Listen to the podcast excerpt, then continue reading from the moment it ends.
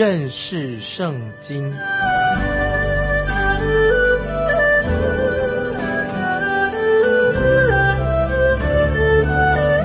认识上帝的话，把上帝的话带到全世界。本节目是由认识圣经机构和环球广播电台联合制作，欢迎收听。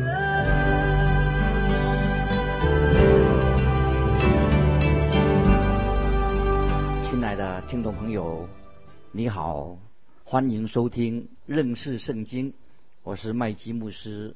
我们看雅歌第六章十一、十二节。我下入核桃园，要看谷中青绿的植物，要看葡萄发芽没有，石榴开花没有。不知不觉，我的心将我安置在我尊长的车中。这两节经文还很有意义。雅各书当中一共有三个花园，这里说是第三个。有解经家说，第一个花园是在春天，花园。开满了花和青绿的葡萄，但还没有结果。第二个花园是在秋天，园里面满了香气和成熟的果子，非常美极了。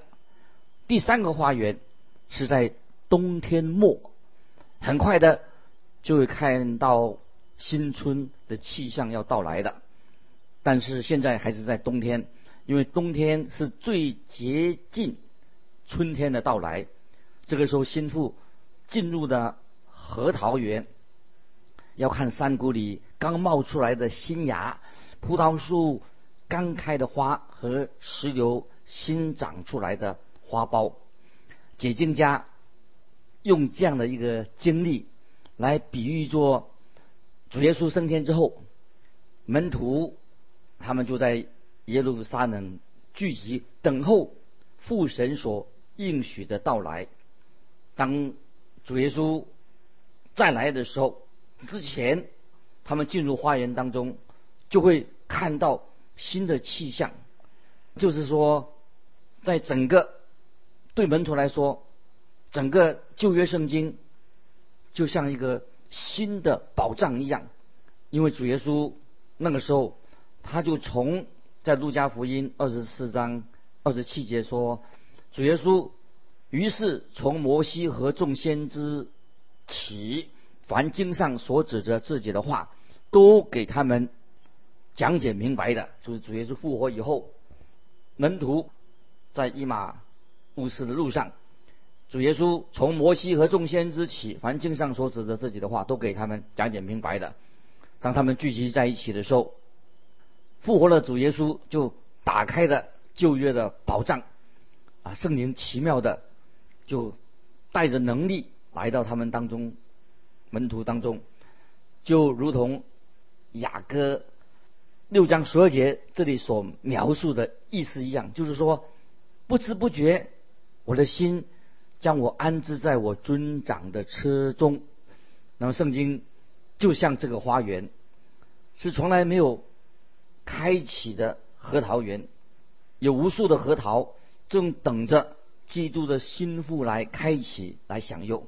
接下来我们看十三节，也回来回来，苏拉米女，你回来你回来，是我们得观看你。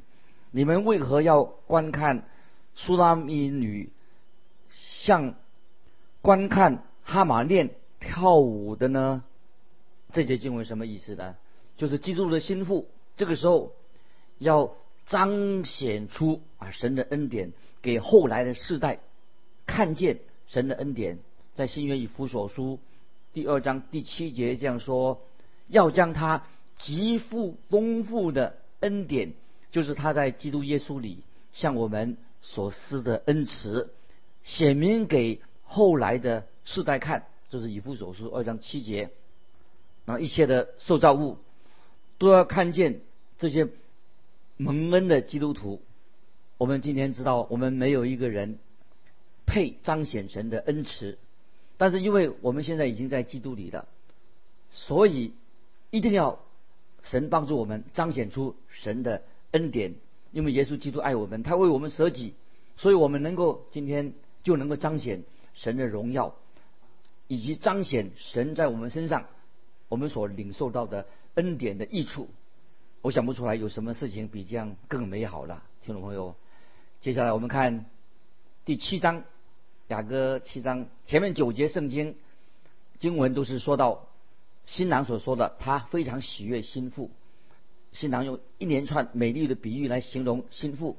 有一位学者说，主喜悦他的百姓，远超过主的百姓喜悦他自己。那么能知道这一个事实的人有福了。听众朋友，总有一天我们会。完全的爱主耶稣，享受到知道神成为我们的最爱。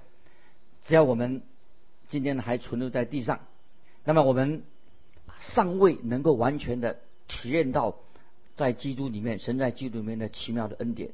当心腹听到新郎所表达的爱情的时候啊，那心腹心里面他是安稳的，他知道他心里有了平安，他就跟新郎。有彼此相交的的感受，因此心腹就对良人说：“说什么？在第十节，我属我的良人，他也恋慕我。之前我们已经听到心腹说过两次了，良人属我，我也属他。解经家要我们听众朋友要注意，这句话就暗示上，基督的心胸是非常宽阔的，表明我们信徒应该。”明白，心里要明白，基督的大能正在护卫着他自己的儿女。在旧约圣经也这样说，这节经文，耶和华说：“我向你们所怀的意念，是是平安的意念，不是降灾祸的意念。”这是先知耶利米所说的。耶和华说：“我向你们所怀的意念，是是平安的意念，不是降灾祸的意念。”神。非常怀念他自己的儿女，神也认识他自己的儿女，但我们这些基督徒常常是无知的、多疑的，常常没有信心的。一个真正有福的基督徒就会回应神说：“神爱我们的心，我们也知道，我们也相信，我们要这样回应神。”听众朋友，我们是神所爱的对象，这是。太奇妙的恩典连到我们。我们现在进到雅歌八章第一节，巴不得你像我的兄弟，像吃我母亲奶的兄弟。我在外头遇见你就与你亲嘴，谁也不轻看我。这里说到像吃我母亲奶的兄弟，就是亲兄弟的意思，就是我们跟神。啊，有亲密的关系。主耶稣就是这样的弟兄，在希伯来书三章十六节这样说：他并不救拔天使，乃是救拔亚伯拉罕的后裔。主耶稣对我们说：我们是他骨中的骨，肉中的肉。雅各书马，雅各八章一节下半说：我在外头遇见你就与你亲嘴，谁也不轻看我。那今天很多的基督徒胆子很小，不好意思公开的说他信耶稣，说他爱耶稣。听众朋友，如果你不爱主耶稣，那你就不要说你爱主。但是如果说你的生命已经显明了，你知道你是真正爱主耶稣，那就你就说出来，别人也不会轻看你。听众朋友要注意，你就可以说出来，我爱主的，没什么好轻视我们的。接下来我们看第二节，我必引导你。领你进我母亲的家，我可以领受教训，也就使你喝石榴汁酿的香酒。那这里是什么意思呢？也就使你喝石榴汁酿的香酒的意思是什么呢？就是当我们尽我们的责任，尽一切的力量，把最好的毫不保留的献给基督，就是这个意思。这节经文的意思是说。羔羊婚宴的时候到了，那么心腹也应当好好的准备，准备好了。基督跟心腹要在父神的国里面一同喝新的葡萄酒。接下来我们看第五节，那靠着良人从旷野上来的是谁呢？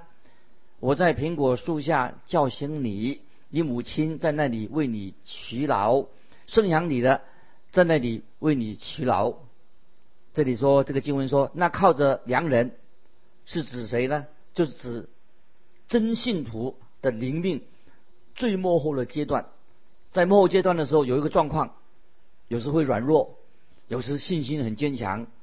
有时也也是爱心，也有爱心。意思就是说，在年轻的时候，信徒在年轻的时候，我们可以说我们如鹰展翅上腾，就像以赛亚书四十章三十节说：“我必如鹰展翅上腾。”这个时期，神的旗帜就是爱。到了壮年的时候，我们奔跑却不疲倦，甚至你看，心腹在耶路撒冷很哀伤的要找寻。这个新郎，那如今我们年纪大了，我们会变成要学习像小孩子的那样依靠神。我们也必须承认，我们必须要依靠耶稣基督。我们要依靠相信神的话。我们也必须要承认说，我们离了他，我们就什么事都做不成。我们要感谢神，这个时候我们就会成成为神手中的器皿。当我们谦卑。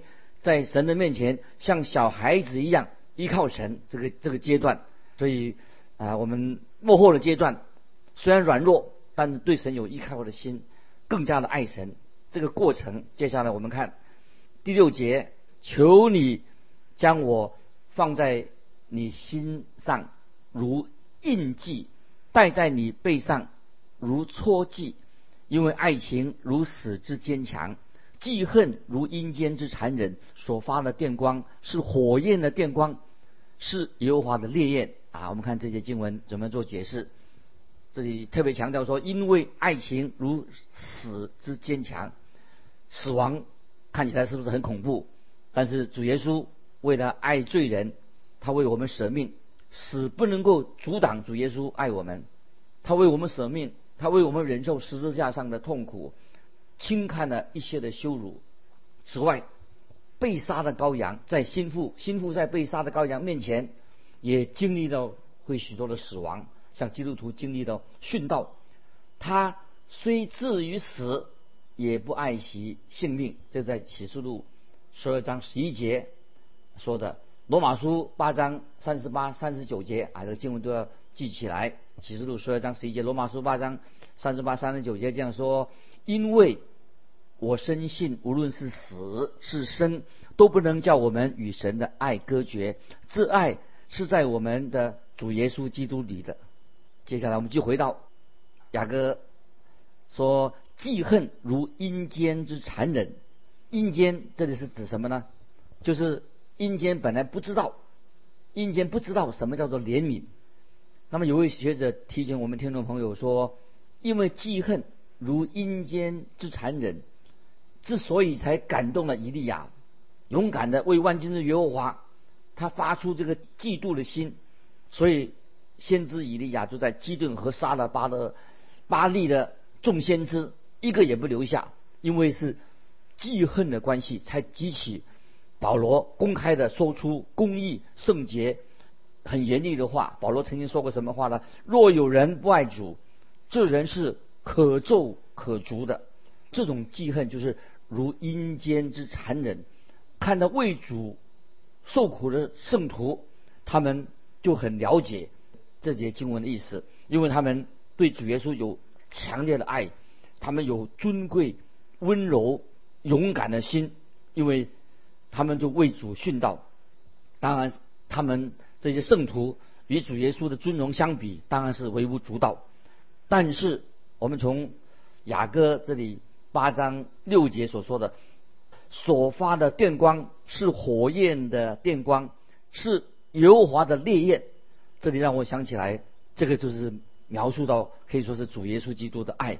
在约翰福音二章十七节，主耶稣说：“我为你们的殿心里焦急，如同火烧。”那么有位圣经学者解释说，当主耶稣。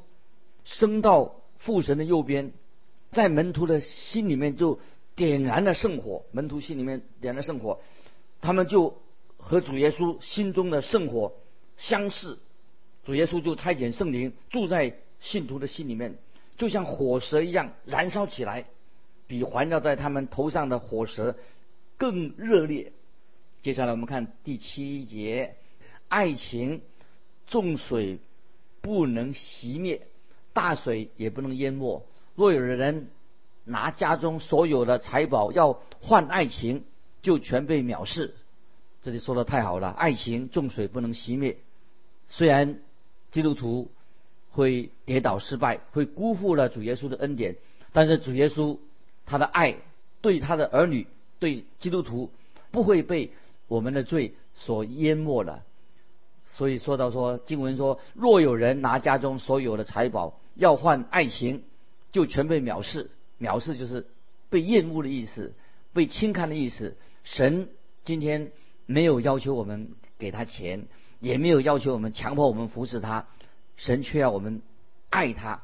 如果我们不爱他的话，神就不会看重我们所做的侍奉以及我们所奉献的金钱。接下来我们看雅歌八章八节，我们有一小妹，她的两乳尚未长成，人来提亲的日子，我们当为她。怎样办理？有些圣经学者认为，小妹就是指向比喻是外邦人的教会。那么看八章八节的下面，我们当为他怎样办理？那么这是说到初代教会一个争议的问题，在使徒行传第十五章就记载了，在耶路撒冷那时候基督徒他们就要要解决跟外邦信徒跟犹太信徒他们之间。起了冲突，因为犹太人、基督徒不肯放弃摩西的律法，那么这个表示说，在雅各所说的有人来提亲的日子，是谁来向小妹提亲呢？那时候并没有人向他来提亲呢。本来外邦人他们是被犹太人所弃绝的，但是有一天有人会向小妹提亲，那就是新郎来向。教会提亲，教会提亲，新郎说小妹是属他的。主耶稣拣选了我们这些外邦人，不是因为我们这些外邦人啊有什么吸引力，而是因为他爱我们这些世上的人。既然基督已经接纳了小妹，那么大姐姐为什么不好好的对待他呢？我们看雅歌八章九节，他若是墙，我们要在其上。建造银塔，他若是门，我们要用香柏木板维护它。这里说到，他若是墙，我们要在其上建造银塔。既然外邦人已经被神所接纳的，那么外邦人也是要同被建造，靠着耶稣同被建造，成为神借着圣灵居住的所在啊！这是以弗所书第二章二十二节说的，他靠耶稣基督同被建造，成为。神借圣灵居住的所在，所以犹太人的教会，当时的教会就面临了一个问题：他们的根基到底在哪里呢？难道是割礼吗？仪式吗？或者那些律例吗？等等，这些犹太人的祖先以及他们的后代，他们都知道这是他们没有办法能负担的恶。所以在使徒行传十五章十九节，雅各在。表达了啊一个大姐姐的感受，所以他们开了一个会的结论是什么呢？在使徒行传十五章十九节说，所以据我的意见，不可难为那归附神的外邦人，因此大会就通过了，不可以强迫外邦的基督徒接受摩西律法，而是要接纳他们，接纳他们，而且并且尽全力要兼顾他们的信心。我们继续看。雅各八章十节，我是强，我两乳像其上的楼。那时，我在他眼中像得平安的人。这里说到小妹的喜乐。当外邦人的教会接到耶路撒冷会议做决议的时候，那么他们就在使徒行传十五章三十一节就说：因为信上安慰的话，就欢喜的。因此外邦人也成为了。圣殿的城墙，因此他们就大大的欢喜了。在以弗所书二章十九到二十二节，这样你们不再做外邦人和客旅，是与圣徒同国，是神家里的人了，并且被建造在使徒和先知的根基上，有基督耶稣自己为房角石，各房靠他联络的合适，渐渐成为主的圣殿。你们也靠他同被建造，成为神借着圣灵居住的所在。听众朋友，把以弗所书二章十九到二十二节把它记起来，这是很重要的经文。我们继续看雅各八章十节，说：“我是墙，我两乳像其上的楼。”这个小妹啊，记得听众朋友是象征着外邦人的教会。很快的，神的灵来就喂养了这个新生的教会，生了许多的儿女。外邦人的教会，他们的成长的速度，领人归主的成长速度很快。于是小妹变得更漂亮的，比她原来的姐姐更有尊荣。这个小妹的比喻当中，就表示教会宣教的施工。今天我们也感谢神，知道教会把福音传开了。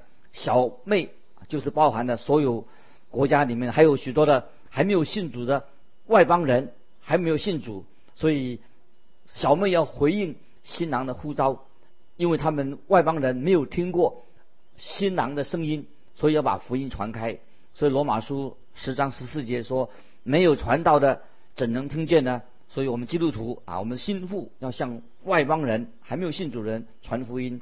接下来我们看十一节八章十一节，所罗门在巴利哈门有一个葡萄园，他将这葡萄园交给看守的人，为其中的果子必交一千四克勒银子。那这里说到所罗门有一个葡萄园，所罗门就是预表耶稣基督，心腹就是犹太人和外邦人结合起来的教会，一同要诉说关于葡萄园的故事。葡萄园原先啊是由以色列人所经营的，如今就交给新妇来管理的。这跟主耶稣在马太福音二十一章三十三到四十六节的比喻是相同的。我来念马太福音二十一章三十三到四十六节，说主耶稣说，有个家主栽了一个葡萄园，周围圈上篱笆，里面挖了。一个压酒池，盖了一座楼，租给园户，就往外国去了。收果子的时候近呢，就打发仆人到园户那里去收果子。他们不是被打，就是被杀。后来他打发他的儿子到他们那里去，不料园户看见他儿子，就彼此说：“这是承受产业的，来吧，我们杀他，占他的产业。”他们就拿住他。推出葡萄园外，杀了园主来的时候，要怎样处置这些园户呢？答案很简单，就是神要除灭园户，把葡萄园交给外邦人，交给别人。那再继续，我们看雅歌八章十二节：我自己的葡萄园在我面前，所罗门呐，一千四克勒归你，两百四克勒归看守。果子的人，两百四克勒会给看守果子的人是什么意思呢？这个就是把他们的工资，在哥林多前书九章十四节说，主也是这样命定，叫传福音的靠福音养生。哥林多前书九章十四节，主也这样命定，叫传福音的靠着福音养生。意思是说，所有的收入都要归给神所有。这个小妹，这个心腹。用心来照顾葡萄园，要把它当成自己的葡萄园。我自己的葡萄园在我面前，把它当成自己的了。从历史的角度来看，初代的教会就是看守葡萄园的。但是我们现在的教会好像有点变质了，没有好好的看守葡萄园。如果听众朋友你我是耶稣基督的心腹，那么我们必须要忠心的看管神给我们所照顾的葡萄园。接下来我们看十四节。我的良人呐，求你快来，如羚羊或小鹿在香草山上。这是心腹对葡萄园的主人说：“求你快来，感谢神。”启示录二十二章二十节这样说：“主耶稣啊，我愿你来。”听众朋友，除非你真正的认识主耶稣基督，你真正的爱主耶稣基督，你传扬耶稣基督，否则你就会不敢很坦然的对主耶稣说：“主啊，主耶稣啊，我愿你再来，愿你快来。”听众朋友，你会抬头对主说：“主耶稣啊，我愿你来吗？”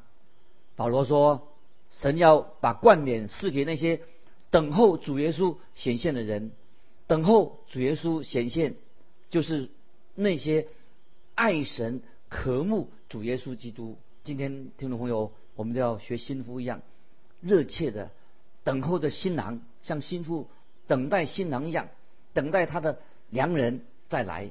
巴不得我们基督徒今天都渴慕我们的救主耶稣再来。